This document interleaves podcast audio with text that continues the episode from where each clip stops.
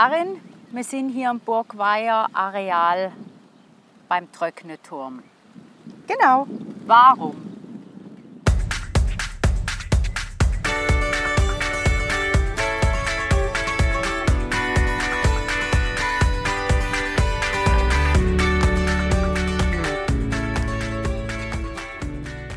Ich bin die Marion. Ich bin die Karin. Und ihr hört eine neue Folge aus unserer Podcast-Reihe Neues und Altes aus der Gallusstadt.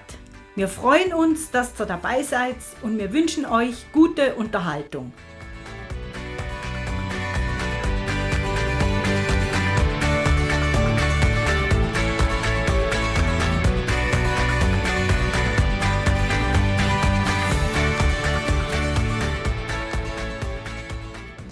Also, wir haben ja wegen unserer Bus-Stop-Folge zur Linie 1, da haben wir ja den Tröckneturm erwähnt, weil der bei unserer Recherche ja aufgetaucht ist.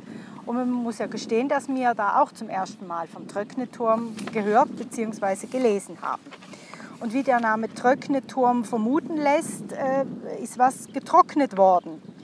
Ja, was ist denn im Tröckneturm getrocknet worden? Also eins wird man ja wohl sagen können, dass es weder Getreide noch Fisch war, obwohl so geräucherter Fisch. Ne? Es war auch kein getrocknetes Fleisch oder sonstige Lebensmittel. Obwohl, da fallen mir jetzt auch getrocknete Apfelringe ein. Das, wäre lecker Das wäre vielleicht ja, ja. eine Idee für heute. Und es wurde auch nicht äh, Wäsche oder Blumen getrocknet. Ne? Nee. Das wissen wir mit Sicherheit. Das wissen wir mit Sicherheit. Äh, eben, drum jetzt bisschen Geschichtliches wieder. Da wollen wir nicht drauf verzichten. Und darum fangen wir mit einem kurzen Refresher, wie man so schön sagt, beim Anfang an, damit die geneigte Hörerschaft eine Idee davon bekommt, was denn im Turm überhaupt getrocknet wurde. Dazu könntet ihr euch auch gerne unsere Folge 14 vom Flachs zur Haute Couture, die Textilstadt St. Gallen anhören. Genau, Eigenwerbung. Genau. Ich fange mal mit dem Mittelalter an. Da war der Flachsanbau und die Leinwandweberei in der Gegend um St. Gallen weit verbreitet. Der Rohstoffanbau, Spinnen des Fadens und Weben der Stoffe auf dem Land und für das Walken, Bleichen und Färben war die Stadt zuständig, also Arbeitsteilung. Und die Stadt war dann auch besorgt, den Stoff markttauglich zu machen, also so das Tüpfelchen auf dem Eis, Finish. Mhm. Und es gibt ganz viele Bilder zu dem Prozess, wie das äh, damals vor sich gegangen ist, in einem Buch. Das heißt Geschichte im Tröckneturm zu Schönwegen St. Gallen. Das ist vom Ernst Zirgler, den haben wir ja auch schon mehrmal erwähnt. Der mhm. hat sehr viele Sachen geschrieben über St. Gallen. Und es existieren oder haben existiert Bilder, die zum Teil in der Fadiana hingen oder auch im Kulturmuseum. Und ein Bild haben wir in Schwarz-Weiß in unserem Schulbuch Unsere Stadt St. Gallen aus den 70er Jahren des vergangenen Jahrtausends. Ne? Genau, und wir haben ja da sogar verschiedene Auflagen. Ne? Ja. Das finde ich klasse. Also ein Zeitzeuge zum Beispiel ist ja auch das Bleicheli vom Namen her. Genau. Ne? Ich gehe jetzt direkt ins Spätmittelalter, weil da galt die Stadt St. Gallen als Leinwandstadt. Und seit Mitte des 19. Jahrhunderts war sie dann. Nee, das 15. wenn ich dich korrigieren darf. Was habe ich gesagt? 19. Ach so ein Quatsch, ja. Das kommt später dann noch. Ne? Ja, ja, genau. Also seit der Mitte des 15. Jahrhunderts war sie Zentrum der Leinwandproduktion im Bodenseeraum. Und im 18. Jahrhundert hat dann das Leinwandgewerbe an Bedeutung verloren und hat auch der Handel abgenommen. Und wo da früher die Leintücher auf den Wiesen zur Bleiche ausgelegt wurden, existieren Bilder von um 1820, wo auf den Feldern Pflanzplätze, so gelesen, zu sehen sind. Ja. Jetzt, die Baumwolle wurde in der Stadt seit 1721 verarbeitet. Und da gab es einen Peter Bion, der ließ damals die ersten Barchentücher herstellen. Das ist ein Gemisch aus Flachs und Baumwolle. Für die Leinwand galten halt sehr strenge Regeln, diese Zunftsatzungen. Und dieser Peter Bion, der hat es irgendwie geschafft, dass die Baumwollproduktion nicht den gleich strengen Regeln unterworfen wurde.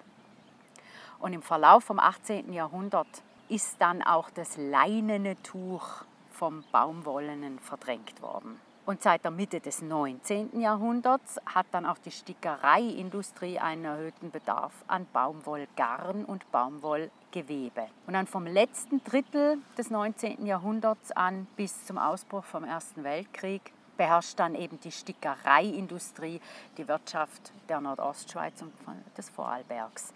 Und mit St. Gallen natürlich als Zentrum einer erneuten Blütezeit. So, so Geschichte.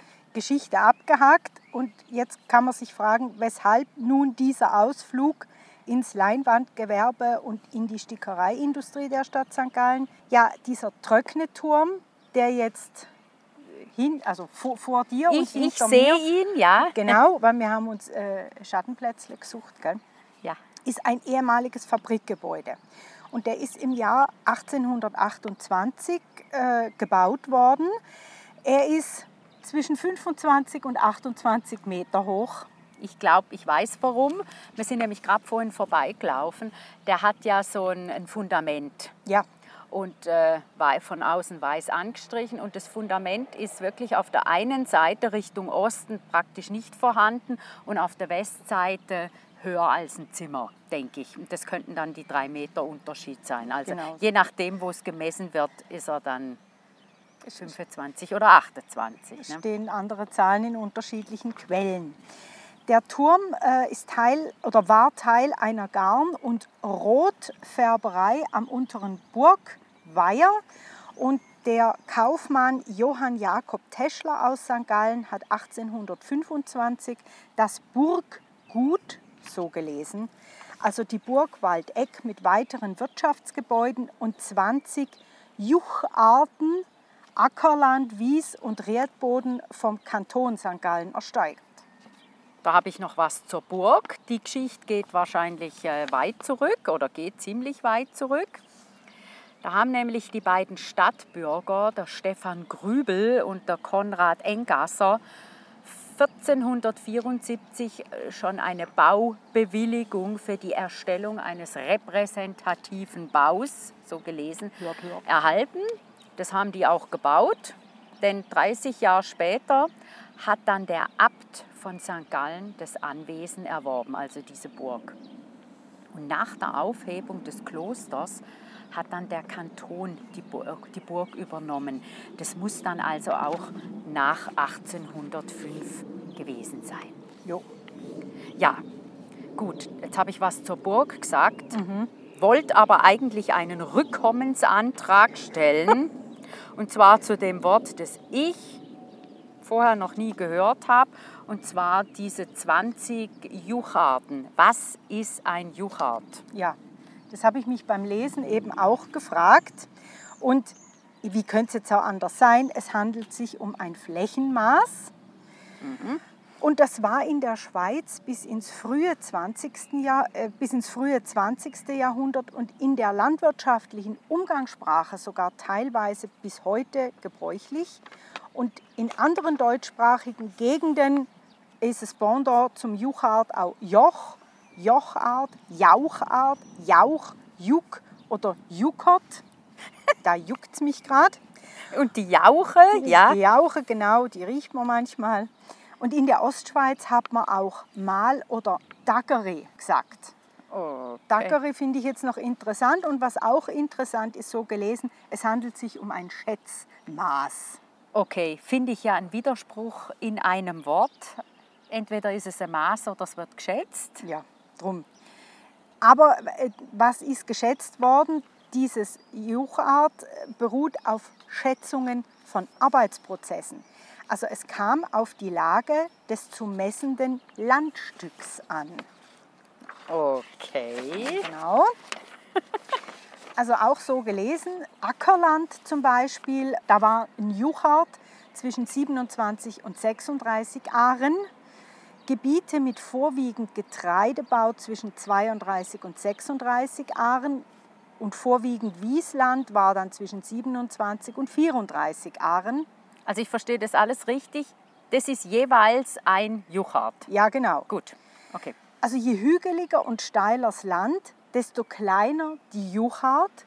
Zum Beispiel im Rebbau hat ein Juchart nur zwischen drei und vier Ahren gemessen. Das finde ich, ich finde das ja total interessant. Ja. Ne? Dass eigentlich ähm, die Art und Weise, wie man den Boden bearbeiten kann, das dann definiert, was ein Juchard ist. Genial. Aber hm, jetzt ne, schmeißt du mit Ahren um dich. Ja. Da sind wir mal wieder, wo wir schon ein paar Mal waren. Eine Aare, 100 Quadratmeter und 100 Ahren sind eine Hektare. Und wir rechnen das ja immer äh, um in das inoffizielle sogenannte Fußballmaß, Jo. weil äh, ein Fußballfeld ist ja, ungefähr eine Dreiviertel Hektare, 0,714 Hektaren. Jetzt kann man sich das also so vorstellen. Ne? So Jetzt müssen wir dann erst noch das Juchat in Aaren und dann die Aaren in Fußballfelder, aber lassen wir das mal. Ja, so weit wollen wir jetzt nicht gehen. Wir gehen damit schon weit genug, so Ja. ausflugsmäßig. Was man zur Juchart auch noch sagen kann, es kam dann die Vereinheitlichung mit dem Schweizer Konkordat über eine gemeinsame schweizerische Maß- und Gewichtsordnung vom 17. August 1835 mit Gültigkeit ab 1836. Herrlich. Und dabei ist festgelegt worden, dass die Juchart 36 Ahren beträgt. So, jetzt versteht man vielleicht eher, was da der Herr, wer hat geheißen, Fessler erworben hat. Sehr gut. Und vor lauter Maßeinheiten haben wir, glaube ich, ganz vergessen. Wir reden ja eigentlich vom Tröckneturm, erbaut 1828 beim sogenannten Alten Weiher. Und da gebe ich jetzt zurück an dich. Ja, weil ich möchte auch noch mal schnell einen Rückkommensantrag stellen, weil wir haben ja vorhin gehört, eine Rotfärberei. Ja, Ne? Und ich habe mich dann ja auch gefragt, ja, wieso gerade Rotfärberei, was soll das? ja. Und dann googelt man, vergoogelt man sich halt so ein bisschen und ich finde es aber ganz interessant, darum haben wir das jetzt auch reingenommen, wegen des türkisch-Rotdrucks. Das ist ein Textildruck.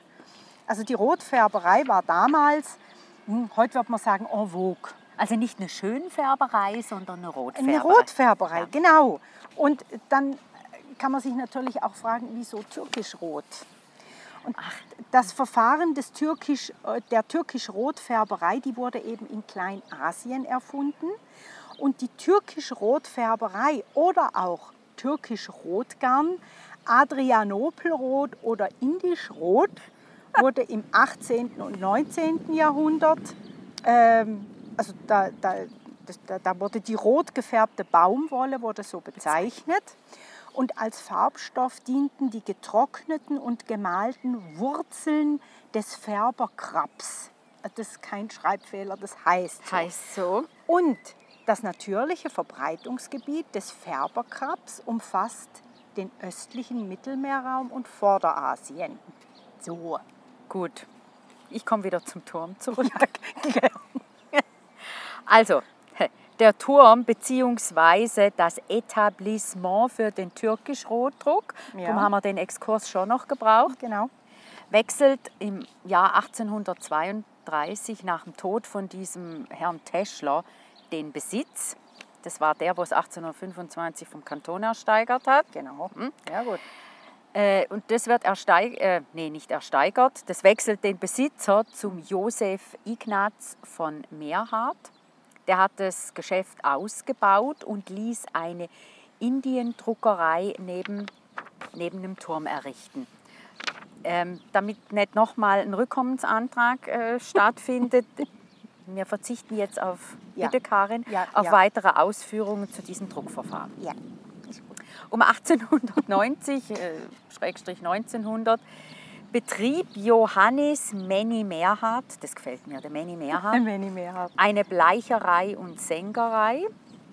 Und anfangs vom 20. Jahrhundert ist dann die Bleicherei in Zittertal verschoben worden. Ja. Denn durch den aufkommenden Eisenbahnverkehr waren halt sehr viele Gewässer zunehmend verschmutzt. Und das Wasser vom Burgweiher hier zu meiner Linken Ja, sehr schön. War für die Textilindustrie nicht mehr geeignet. Das Fabrikgebäude, das hat man leider abgebrochen und zwar im Jahr 1926. Den Tröckneturm haben wir noch und die Kapelle Maria Einsiedeln, die haben wir auch noch und das Fabrikgebäude ist dazwischen gestanden. Also wenn man jetzt hier oben steht, Jo. Am Tröcketurm ja vorbei, Tröckneturm vorbeiläuft, da hat es jetzt hier so einen kleinen Kiesplatz mit vier Bänken und da kann man zum Tröckneturm schauen und zwischen, den, zwischen der Baumgruppe Mit Deuten drauf sieht keiner. Ne? Völlig idiotisch, ja. Äh, Man sieht aber ganz sicher den Tröcketurm. Ja. Und ein bisschen hinter der Baumgruppe versteckt sieht man die Kuppel von dieser Kapelle Maria einsiedeln. Sehr schön. Da kann man aber, glaube ich, nur äh, ein, Samstag rein. Samstag oder Sonntag. Und das haben wir jetzt, glaube ich, schon verpasst, uhrzeitmäßig. Jo. Naja, Aber man kann vorbeilaufen. So, also, ähm, ja, das wäre jetzt wieder mal zum Turm zurück. Und du redest sicher wieder vom Trocknen. Ja, ich komme jetzt mal zum Trocknen, weil er heißt ja Trockneturm und äh, wir haben ja gesagt, es wird dort was getrocknet.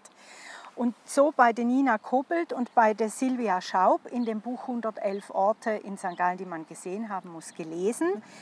Nach Stunden, stundenlangem Bewegen in den Farbbädern trugen die Männer die nassen Tücher von der Färberei zum Turm.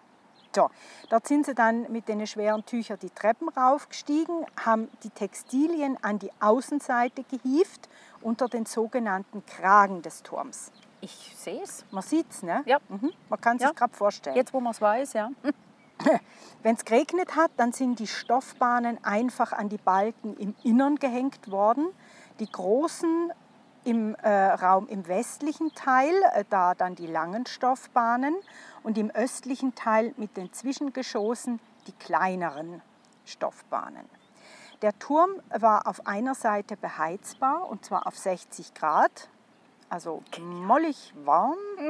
Und aufgrund der durchdachten Konstruktion, also die war wirklich durchdacht, herrschte im offenen Westteil immer Durchzug. Das ist genial.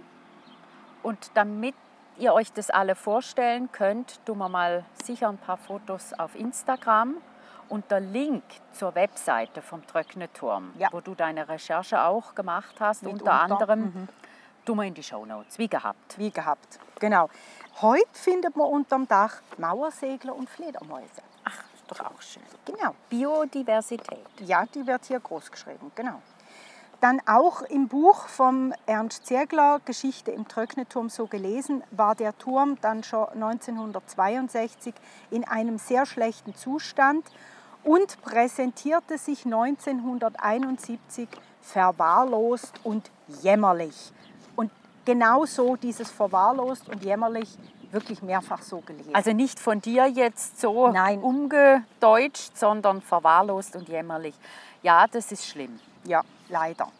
Er ist dann 1974 außen renoviert worden und dann so um die Jahrtausendwende erstand er dann in neuer Pracht dank der Initiative vom Architekten Hans-Jörg Schmid, weil er hatte Ende der 1980er Jahre das Areal der Burgweiher samt Tröckneturm erworben und die Gründung der Stiftung Tröckneturm initiiert und diese Stiftung hat dann eben den Turm zwischen 1999 und 2003 für 1,5 Millionen komplett saniert und restauriert.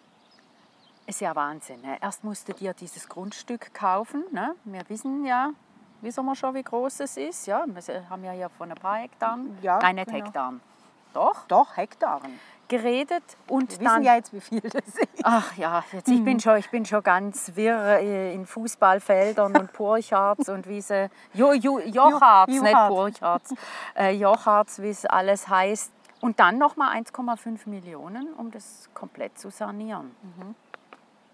Respekt. Da muss er wirklich in einem jämmerlichen Zustand Ja, gewesen sein. ja. Ja. Jetzt heute beherbergt der Tröckneturm im geheizten Teil auf zwei Stockwerken eine Dokumentation zur Geschichte der Stadt St. Gallen und der hiesigen Textilindustrie. Und in einem weiteren Raum kann man sich dann über die Entwicklung des Stadtteils St. Gallen West informieren. Was nicht schlecht wäre für uns Östler. Ja, weil der Turm stellt eines der bedeutendsten baulichen Zeugnisse der gewerblich-industriellen Vergangenheit unserer Region dar. Ne? Ja, ja Darf eben. man- genau, Darum machen eben. wir ja auch einen Podcast drüber, weil der sonst. Ja, wir haben ja bisher auch nichts von gewusst. Ja, genau. Übel. Ja. Und das Buch vom Ernst Zirkler beschäftigt sich auch mit der Ausstellung Untenturm. Da, wie wir schon gesagt haben, hat es viele tolle Bilder drin und für alle Interessierten unbedingt lesenswert. Man kann sich das in der Hauptpostbibliothek, kann man sich das Buch ausleihen. ja, jetzt muss ich natürlich fragen, kann man da jetzt rein? Also vielleicht nicht jetzt, aber grundsätzlich. Ja, ja, jein. Also äh, man hatte mal versucht, äh, 2016 den Turm in den Sommermonaten an zwei Tagen in der Woche frei zugänglich zu machen. Man hat es dann aber nicht weitergeführt, weil Aufwand und Ertrag echt in einem Missverhältnis standen. So auch gelesen in einem sehr aktuellen Zeitungsbeiheft Leben und Genuss in der Ostschweiz. Äh, Es gibt aber Anlässe, wo man da vielleicht mal rein könnte. Äh, Aha, okay. weil den einfachen, aber stilvoll eingerichteten Begegnungsraum mit Schmine im Turm, den kann man mieten. Mieten. Aha. Und es hat dort eine kleine Küche und bietet Platz für 60 bis 80 Personen. Und da kann man Aperos, Familien und Firmenfeiern zum Beispiel abhalten. Also für den kleinen Geburtstag. Für den kleinen oder runden Geburtstag. äh, ja, man, man, man könnte sich auch entschließen zu heiraten.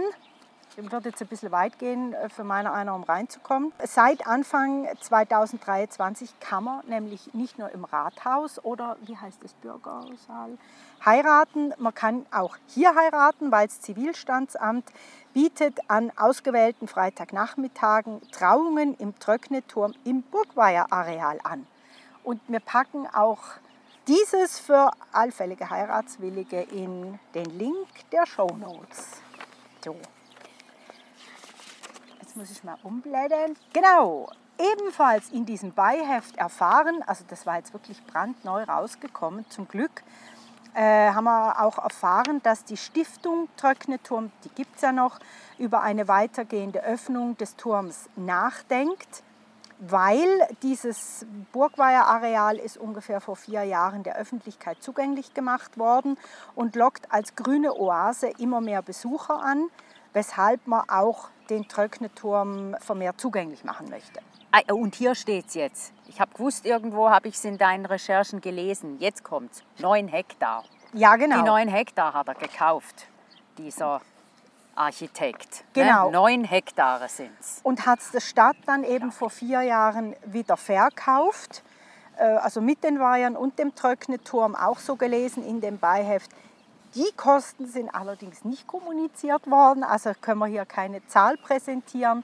Aber die Stadt hat die ganzen Zäune abgerissen und hat hier wirklich was Schönes draus gemacht. Der Tröckneturm ist eine Attraktion und eine Station des Te Textilwegs St. Gallen West. Man kann ihn für Führungen buchen, aber das haben wir jetzt halt Nicht. unterlassen. Das haben wir nicht gemacht, nein, aber wie gesagt, man sieht was auf ähm, der Website und man kann, man kann ja von außen anschauen. Also ich muss jetzt noch mal was sagen, so als Östler müssen wir ja gestehen, dass wir ja viel zu selten im Westen sind. Und wo wir hier das erste Mal durchgelaufen sind, das ist jetzt ungefähr ja, so zwei Wochen her, da war ich total, total erstaunt. Das ist ein so schönes Areal und es ist ja auch das größte, die, die größte zusammenhängende Grünfläche der Stadt. Ist ein Naherholungsgebiet. Es hat einen Rundweg. Man kann hier wirklich eine Runde laufen, haben wir auch gemacht. Ja. Sitzgelegenheiten, Bänke, dann viel Bäume. Da hat es alte Bäume und neue Bäumchen. Es hat zwei Weiher, die sind relativ klein. In denen wird nicht gebadet, braucht es aber nicht, für das haben wir die drei Weihern. Und der Raum als Schutzgebiet und Biodiversität wird groß geschrieben. Und dieses ganze Ost-West, ne, Ja, Gedöns, wo wir St. Galler haben, also für alle Nicht-St. Galler, wer im Osten aufgewachsen ist, der geht nicht in den Westen. Punkt. Wer im Westen aufgewachsen ist, der zieht nicht in den Osten. Punkt. Ja. Außer man ist mein Mann und ich, die Genau. das da mal ausprobiert haben. Und mein Mann ist ja ein Westler und wohnt jetzt mit mir im Osten. Könnten als Landesverräter bezeichnen vom Quartier Winkeln. er ist die Ausnahme der Regel. Ja, und wenn ich von Nicht-St. Gallern gefragt werde, ja, ja, wo ist denn wo wird die Linie definiert? Das ist eine also gute Frage. der St. Galler Nullmeridian Oh, läuft- ist ja schön Gell, gesagt, Ne? ja. Das ist doch schön gesagt. Geht eigentlich so ziemlich durch den Bahnhof. Ne? Ja, so nach Osten. Nord nach Süd, so Ja. Uni, Fachhochschule, Zack. runter. Also, wer nur schon irgendwo beim Marktplatz wohnt, ist im Osten und wer hinter der Brücke, hinter der, wie heißt die Kirche dort? Leonhard. Ja, Leonhard, wer bei der Brücke wohnt, ist bereits im Westen. Also Ja. so, so sehen das die St. Galler, äh, auf jeden Fall die Alteingesessenen. Und drum jetzt wirklich an alle Östler, kommt hierher, so viel grüne Fläche an einem Stück haben wir sonst nirgends. Sehr idyllisch. Gell, jetzt geht so ein Lüftle, die Sonne scheint, da der Tröcknerturm und hier der Weiher, an den kommt man eben nicht ran. Aber ich kann mir auch vorstellen, warum. Sonst wäre er nämlich belagert. Ja, ist gut so. Und dann würde ich sagen, mit einem sonnigen Tschüss zusammen verabschieden wir uns hier, oder? Jo, ciao zusammen. Ciao zusammen.